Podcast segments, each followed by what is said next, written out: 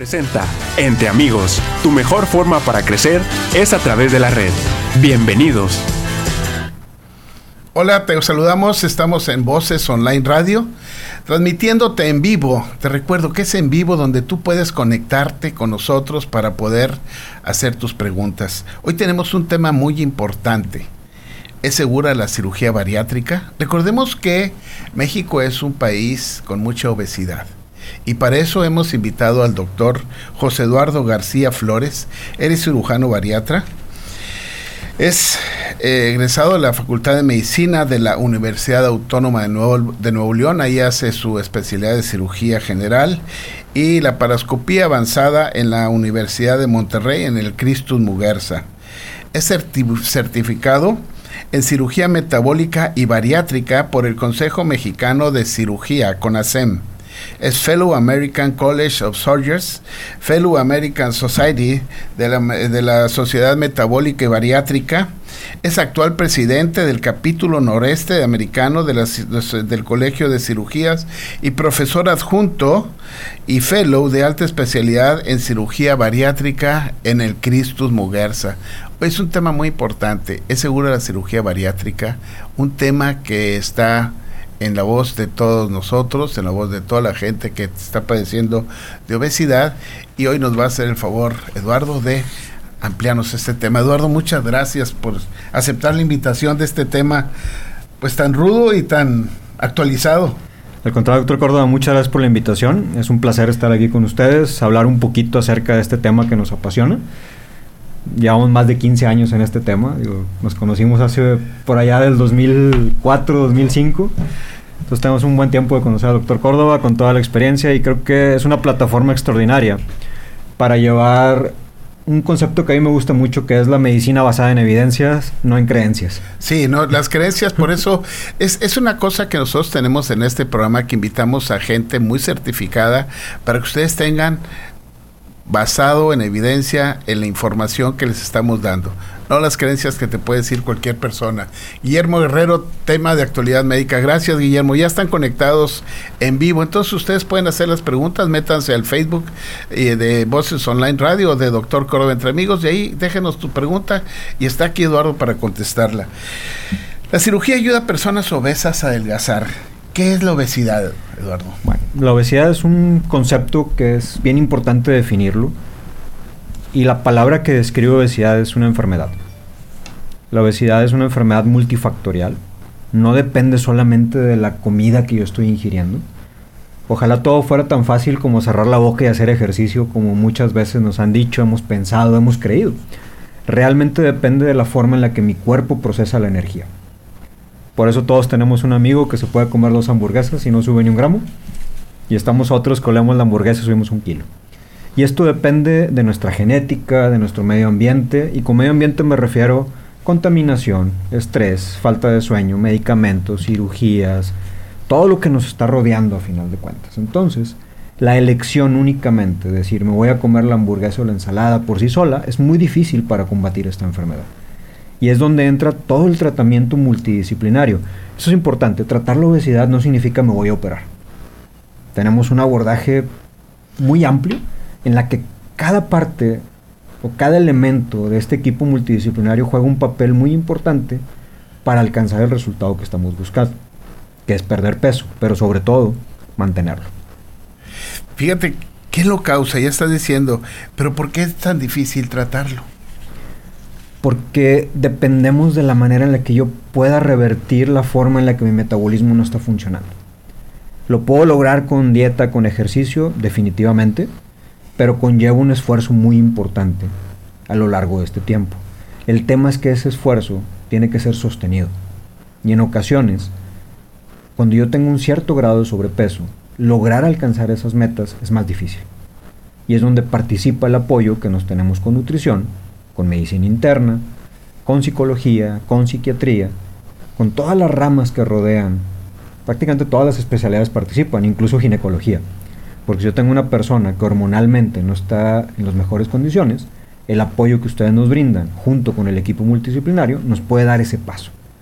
Pero cuando yo rebasé un cierto proceso que ya llevo un buen tiempo intentando este proceso, que ya cambié mis hábitos, que ya tuve el apoyo de nutrición, psicología, psiquiatría, y aún así no estoy viendo los resultados. O este sobrepeso está generando un cambio muy importante con otras comorbilidades, es donde participa la opción de la cirugía, como un adyuvante más. Tratar la obesidad es, guardando las, las respectivas proporciones, como el tratamiento del cáncer. Tiene que ser multidisciplinario. Sí. No es nada más, ah, opérate y ya. O ve con el oncólogo y ya. O lleva la quimio y ya. Tiene que ser todo el conjunto para que esto resulte a largo plazo. Fíjate, México es el número uno en obesidad, obesidad infantil, número dos en obesidad en adultos.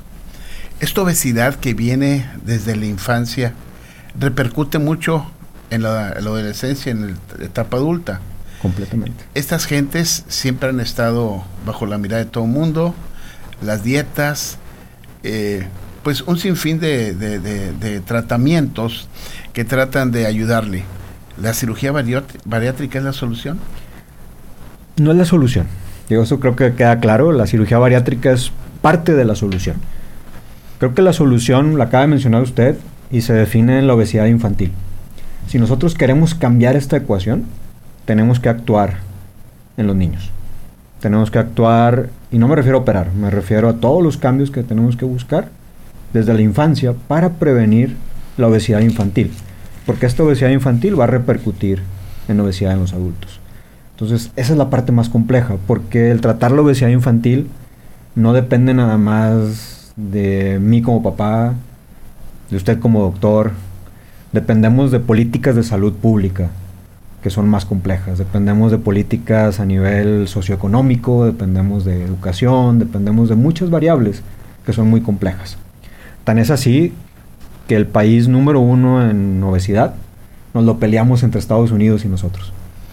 Sí. Y es una disparidad socioeconómica bien grande. Entonces, Sí, eso es eh, innegable, ¿no? La, la- la situación económica es muy distinta, pero sí nosotros tenemos obesidad. totalmente. Ahora, esta obesidad, después de llevarle tratamientos y tratamientos, ¿desde qué edad se puede operar una persona? Ok, la parte más importante para definir la edad a la que podemos hacer una cirugía es el grado de maduración emocional que tenga la persona. Las personas más jóvenes que hemos operado son alrededor de los 13, 14 años, pero después de llevar un proceso por evaluación por psiquiatría, psicoterapia, evaluación por pediatría, endocrinología, todo un equipo multidisciplinario que les permite tener la capacidad de hacer esos cambios que la cirugía demanda. Porque la cirugía es un compromiso. La cirugía es una constancia. No es me operé y mañana voy a estar flaco. Pero sí hemos visto que en los adolescentes, cuando cumplen los criterios que pedimos, que cumplen con todo el protocolo previo a operarse, estamos hablando de que si yo me quiero operar, probablemente te va a llevar mm, un mes a tres meses para poderte operar. No es como que llegué el lunes y me opero el martes. Eso es bien importante, no es de un día para otro. Pero ya que cumplen estos pasos, estas personas, estos adolescentes, la integración y el cambio que tienen es tan grande que la tasa de recurrencia en adolescentes es muy bajita. Que cambia los hábitos desde, desde inmediato. Era la palabra que iba a quererte mencionar. Hábitos. ¿Desde cuándo comienzan estos hábitos para la obesidad? Desde que estamos chiquititos, desde que mamá nos dice, acábate el plato. Desde que nos dicen, es que ya está servido, te lo tienes que comer. Ese es el hábito de decir, cómetelo, aunque Es, ya no tengas "Oye, ya estoy deseo de comer". satisfecho, estoy a gusto, me comí mi proteína, pa. Obviamente no se vale de que, oye, me comí un dulce, ya no quiero comer, bueno, eso no es válido. Pero, oye, me comí mi proteína, me comí lo que me tocaba, ya me siento satisfecho, está bien, digo, guárdalo, más tarde regresas. Eso es bien importante. A veces en nuestra cultura, sobre todo en la cultura latina, tenemos la idea de, pues, mm, de la casa, ¿no? De la abuelita, de la mamá, de la bisabuela, de si no te lo comes no me quieres. Sí, de es- la recompensa es comida. Oye, hiciste algo bien, vamos a que comas. Hiciste algo mal, no comes. Este, no hay dulces. Entonces, no debemos ver la comida como una recompensa o como un castigo. Y creo que son de las cositas que nos toca cambiar de manera cultural y que probablemente estamos haciendo ahorita. es más difícil quitarse los hábitos en la, en la etapa adulta que en la, que en la adolescencia en la niñez. Completamente.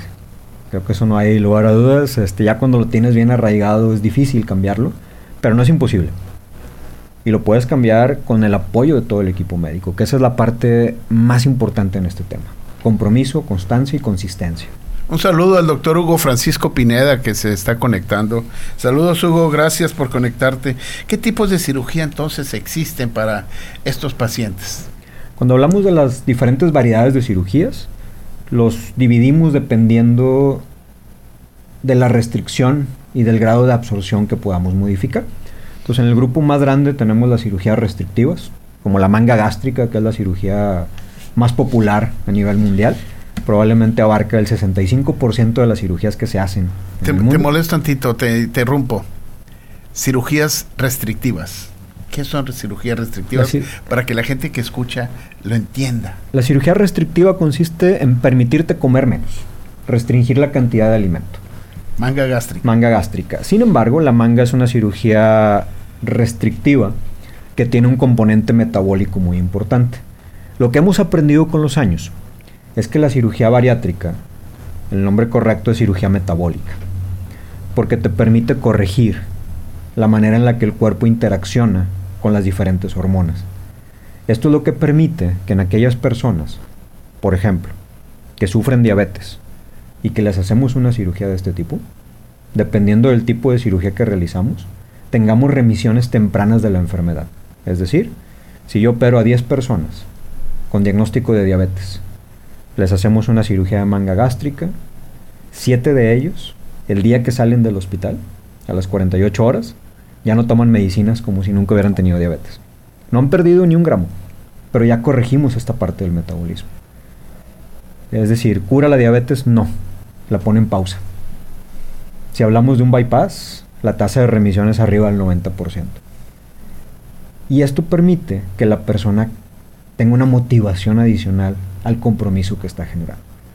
Yo siempre les digo a mis pacientes, la cirugía demanda compromiso. Pero cuando tú empiezas a ver resultados, se agrega la otra palabra que es la motivación. Y esto les permite hacer este cambio en el estilo de vida. Pero la cirugía conlleva un, programa. No nada más me operé y que Dios me bendiga. Esa es la diferencia que hace que exista personas que están contentas con la cirugía, personas que no están contentas con la cirugía. ¿Cómo la cuiden? Un saludo a Mario Alberto Coronado Magdaleno, nos manda a saludar. Saludos a ti, Mario Alberto, gracias por conectarte. Entonces, la cirugía Manga gástrica. Manga gástrica, que es una cirugía restrictiva con un componente metabólico. Tenemos otra cirugía que prácticamente ya no se realiza, que es la banda gástrica, que era colocar un anillo que permitía apretar y desapretar para que la persona comiera menos, comiera más. Esta cirugía, yo creo que la última banda que pusimos fue por allá del 2009. Prácticamente ya no se realiza porque aprendimos, como mencionábamos al principio, que el problema no es tanto la comida, es la manera en la que mi cuerpo procesa la energía. Entonces las otras cirugías, como la manga o el bypass, me ayudan a controlar este proceso. La banda solamente me hacía comer menos. Y son muchos de los mitos que hay acerca de la cirugía, de que si te operas, vomitas, que vas a estar batallando, van de la mano a la banda, pero es un procedimiento que prácticamente ya no realizamos. Actualmente tenemos una variación, que se llama variclip, que es colocar una prótesis, pero en un sentido vertical para disminuir el diámetro del estomaguito, disminuir la cantidad de comida, muy parecido a lo que haríamos en una manga, pero sin modificar la anatomía del estómago, siendo un procedimiento restrictivo. Es un procedimiento más nuevo, tiene alrededor de 2-3 años, pero es un procedimiento que se basa solamente en comer menos. ¿El balón? El balón. El balón es un procedimiento restrictivo, pero este no lleva cirugía. Esto es un procedimiento que se hace por medio de endoscopía, o bien hay una versión que es tomarte una cápsula y que luego la inflan, que se llama Lurion, que permite disminuir la capacidad gástrica. El balón es un procedimiento que tiene que ir de la mano con todo lo que mencionamos. Si yo me pongo un balón, por sí solo no me va a dar el resultado que me va a dar una manga. Es decir, no podemos comparar una cirugía, manga bypass, con un balón. Son procedimientos diferentes. Sería como comparar peras y manzanas. A veces uno piensa, ah, es que se puso un balón, ojalá, ojalá la cirugía. No, es un procedimiento diferente. Es un procedimiento que tiene que ser muy bien seleccionado. Es un procedimiento que tiene que ser bien llevado de la mano con el equipo médico.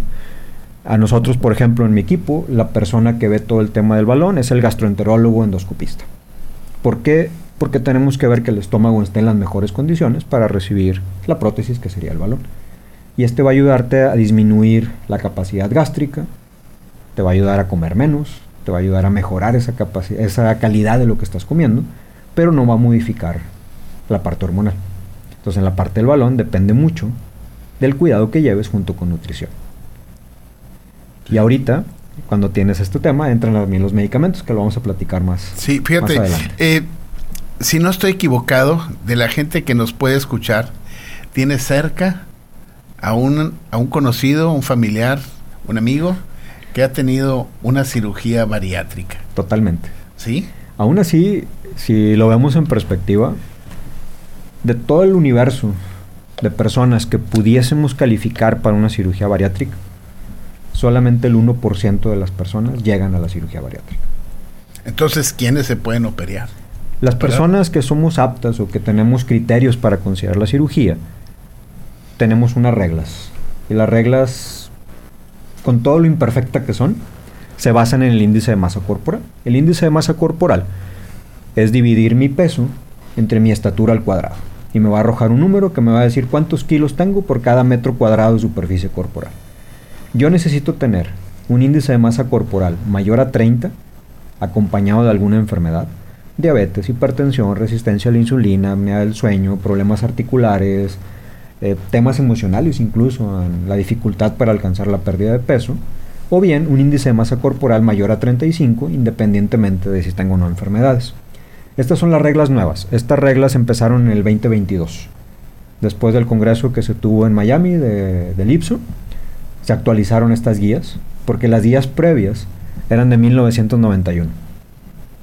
No se habían actualizado, no se habían actualizado con la nueva tecnología, con las nuevas grapadoras, con los nuevos medicamentos, con todo lo nuevo que tenemos. Entonces, estas son las reglas para poder definir que yo me puedo operar. Es decir, si yo traigo 5 kilos arriba, no me puedo operar. No califico para pensar en cirugía. Fíjate qué importante es esto, ¿no? El índice de masa corporal arriba de 30 es muy importante que es cuando definimos obesidad. Sí, normalmente abajo de 19 es desnutrición. Es correcto. De 19 a 25 es saludable, de arriba de 25 es sobrepeso y arriba de 30 ya es obesidad. Obesidad, obesidad 35 muy obeso y 40, 45 es... Incrementa el riesgo. Sí, ¿verdad? Sí, básicamente el índice de masa corporal o estas tablas que mencionamos es un análisis del riesgo. Como yo les digo, mientras más alto sea mi índice de masa corporal, más boletos compré para la feria. Y el premio son las enfermedades que acompañan a la obesidad. Diabetes, hipertensión, etc. Sí, este, hay gente, me estaban diciendo ayer en la casa de una persona que se infartó en, la televisión, otra persona esta semana pasada también que me dijeron que había, se había infartado, gente de 40 años con sobrepeso. Totalmente. Y que deben traer un desorden metabólico importante. Lo que pasa es que el, el peso no afecta igual a todas las personas. Así es. Hay personas que somos más susceptibles a desarrollar enfermedades que otras personas. Entonces yo puedo tener una persona con un IMC de 50, que toda su analítica sale perfecta, y tengo una persona con un IMC de 32, con diabetes, hipertensión, colesterol, triglicéridos, con todo descompensado. Y esto es algo que depende mucho de la genética y la susceptibilidad que cada uno de nosotros tenemos. Sí, por eso mencionaba, estas personas deben de tener un desorden metabólico importante, porque aunque sea muy poco el sobrepeso que traigan, empiezan a tener algunos problemas. Eh, entonces, los que se pueden operar son gente que está muy seleccionada. Totalmente. ¿Cuánto tiempo se tardan en seleccionarlo? Por ejemplo, si yo tengo una persona que recibimos en la oficina, que ya definimos, va, me quiero pensar en cirugía, primero tiene que ser evaluado de manera integral. Hacemos exámenes, literal, que van desde tiroides hasta riñones. Son evaluados por medicina interna, psiquiatría, anestesias, nutrición, más todas las especialidades que puedan ser necesarias. Cardiólogo, neumólogo, endocrinólogo, medicina del sueño, gine, reuma, vaya, todas las, todas las especialidades participan. Porque la idea es saber que la persona está en las mejores condiciones para entrar a un quirófano. Porque hay una diferencia muy grande en la cirugía bariátrica. Es una cirugía completamente electiva. No es una cirugía de urgencia.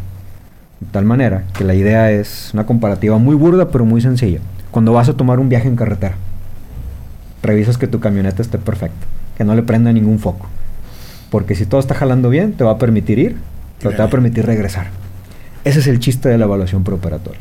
Además, antes de la cirugía tienen que hacer una dieta especial que ayuda a que el hígado se haga más pequeño.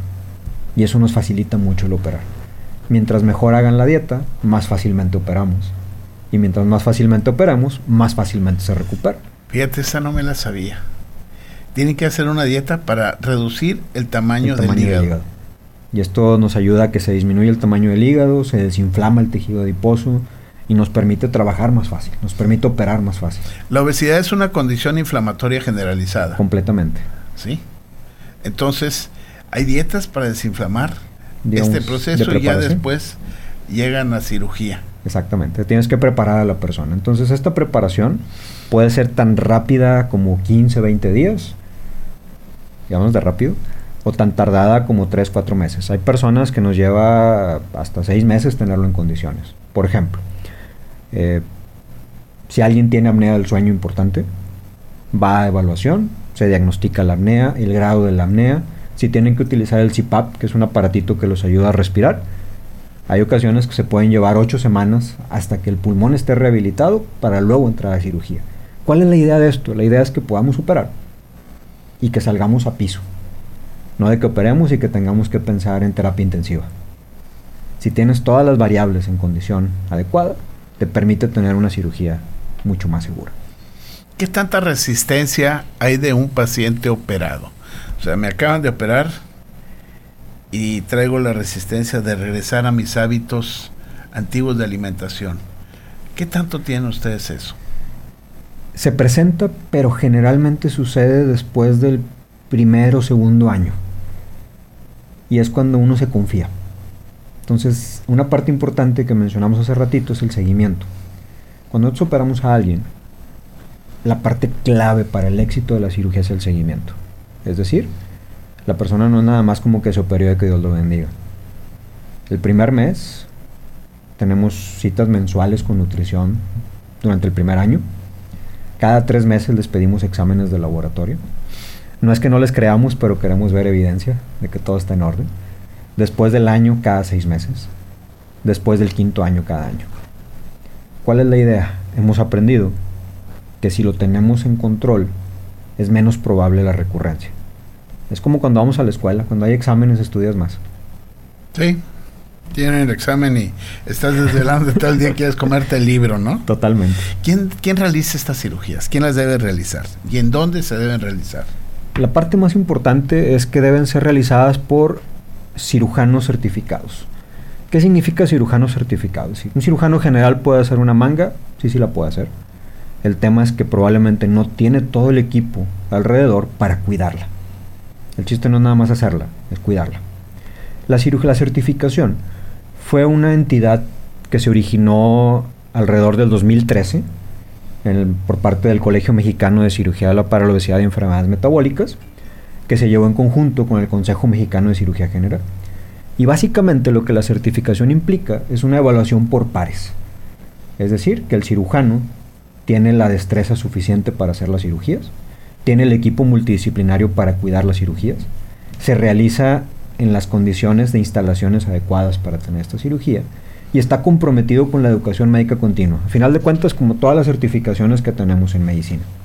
Y esta certificación te dará la certeza de que tienes un cirujano que está entrenado, capacitado para cuidarte después de la cirugía y resolver en caso de que ocurra alguna eventualidad. Porque eso es bien importante. No nada más realizarla, sino saber si pasa algo, cómo la vas a resolver. La pregunta que todo el mundo va a hacer, ok, ya, ya sé que es el, la persona adecuada, son grupos o teams Así es. que hay, empezaron hace muchos años, siguen vigentes estos teams de varios doctores, uno de ellos fue el doctor Zorrilla. Totalmente, maestro de muchos. Maestro de muchos, el doctor Zorrilla, un saludo a él, si nos escucha, Zapata. Todavía está ahí el doctor Miguel. Miguel Zapata. Entonces, son gente que ha estado siempre en este trabajo. La pregunta de los del, del premio mayor, ¿qué costo tiene operarse? Muy bien, el costo de la cirugía varía de grupo a grupo porque cada grupo tiene, digamos, condiciones diferentes, pero el promedio, un promedio de una cirugía en un hospital certificado, con materiales de manera adecuada, es decir, debidamente importados, no mercado negro, el promedio debe andar rondando entre los 110 a 130 mil pesos aproximadamente. Luego te vas a encontrar opciones mucho más tranquilas y la variante, pues como todos sabemos en medicina, la calidad de los materiales, la calidad de los hospitales. A final de cuentas, cuando tú tienes un hospital o un grupo hospitalario grande que te respalda, ese grupo hospitalario sabes que tiene lo necesario para que cualquier cosa que tú necesites estire la mano y te lo pongan. Cuando tú te operas en una clínica muy pequeña, estiras la mano y agarras aire. Eh, dice Mario Alberto, esto parece publicidad. No, Mario Alberto, estamos dando información porque la gente en la calle te dice muchas cosas y te puede mandar a muchos lugares. Lo vemos con los artistas que se van y se operan a lugares muy inocuos y andan con complicaciones. Estamos hablando de seguridad para el paciente, por eso invitamos gente certificada. Un paciente bien nutrido va a tener menos complicaciones en las cirugías bariátricas con glutatión. Bueno, aquí la, parte que mencionan, independientemente de algún otro eh, suplemento, la evaluación preoperatoria tiene la finalidad de identificar la evaluación nutricional. Porque el hecho de que yo tenga sobrepeso, que tenga obesidad, no significa que esté bien nutrido. Yo puedo tener obesidad y puedo tener una malnutrición. hay personas que tenemos que poner en mejores condiciones de tipo desde el punto de vista nutricional antes de poderse operar porque si yo no estoy bien nutrido voy a tener mayor riesgo de eventualidades. Y ese es el objetivo de toda la evaluación preoperatoria. Entonces, ¿es segura la cirugía bariátrica? Bastante segura en las manos adecuadas, en el lugar adecuado. Cuando nosotros hablamos de estadísticamente seguridad, la cirugía bariátrica, una manga, un bypass, en las manos correctas, en el lugar correcto, es más segura incluso que una cirugía de vesícula. Por un motivo muy sencillo a veces en la cirugía de vesícula, en la cirugía de apéndice, pues te tienes que operar como estés. No te da mucho margen a maniobra. En la cirugía bariátrica no. En la cirugía bariátrica tienes que estar en las mejores condiciones antes de que tú entres a quirófano. Y esto maximiza los resultados. Pero tiene que ser con las manos correctas, en el lugar correcto. Qué bien. Ustedes son MTY Bariatrix, cirugía bariátrica y metabólica. Así es, ese es el grupo que nosotros tenemos, es un equipo multidisciplinario donde participamos pues, todo un equipo completo. Tenemos dos anestesiólogos, tengo dos cirujanos que me, que me apoyan en las cirugías, tenemos dos nutriólogas, tenemos psiquiatras, psicólogo, tenemos endocrinólogos, neumólogos, cardiólogo, gastroenterólogo.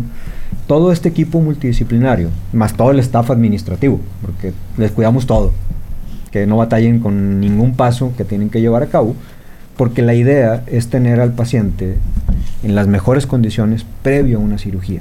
Y esto que les platico, no nada más lo realizamos nosotros. Muchos de los equipos que hay en Monterrey cuentan con esta dinámica. Entonces, creo que la ciudad somos bendecidos y afortunados en que tenemos un extraordinario grupo de cirujanos bariatras, colegas, certificados, que hacen las cosas como debe ser. Pero tienen que buscar esto, busquen que estén certificados en la página del Consejo Mexicano de Cirugía General. Abajito hay una pestaña donde dice médicos con certificación vigente.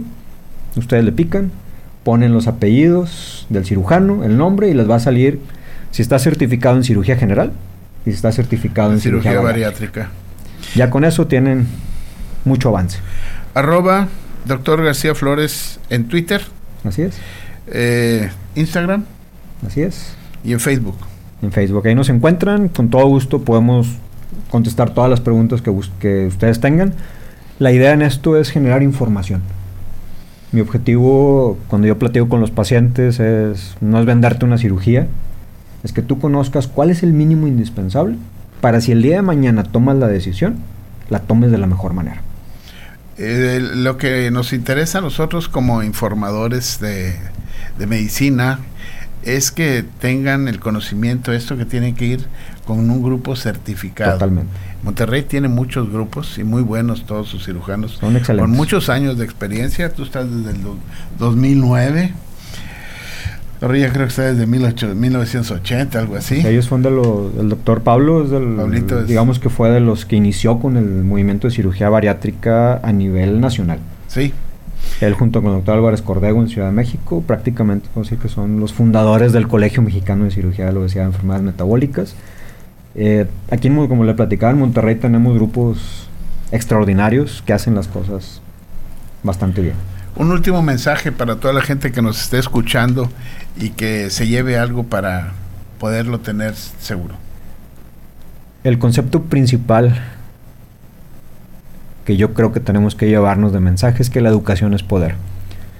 Mientras más sepas, mientras más investigues, mientras más conozcas de las fuentes correctas, mejores resultados vas a tener. Y creo que ese es el beneficio más grande de lo que usted logra, doctor. La verdad es que lo felicito ah, porque tomarse el esfuerzo, el tiempo, dejar la oficina, la cirugía, todo para venir a dar información adecuada, eso es sumamente loable y creo que ese es el mensaje más grande que la gente tiene que tener. Muchas gracias. Edúquense, mientras más sepan, mejor les va a ir, independientemente de la cirugía que tengan, de la parte médica que tengan, pero con las fuentes adecuadas recordar que Google no es la fuente adecuada. No, gracias. Y hemos invitado siempre a gente muy, muy, muy capaz, no solamente a nivel local, sino a nivel nacional, para que ustedes estén informados de esto. Nos puedes buscar en YouTube. Si te gusta, danos un, un like, suscríbete. Nos puedes encontrar en Spotify. Esto que llevamos a cabo es gracias a la ayuda de de nuestro amigo Iván Alanís, que está en las cámaras, de Alex Rivera, que está en el manejo de todo la, la, cuestión de audición y, tras, y, grabación, y la dirección del ingeniero Benjamín Rivera. Eduardo, muchísimas gracias. Muchas gracias, doctor. Estamos para servirte y gracias, te voy a volver a invitar. Y ustedes, muchísimas gracias. Yo soy el doctor Córdoba, nos despedimos de ustedes y nos esperamos la próxima semana. Hasta pronto. Muchas gracias. Voces Online Radio presentó Entre Amigos. Tu mejor forma para crecer es a través de la red. Escúchanos en la próxima emisión.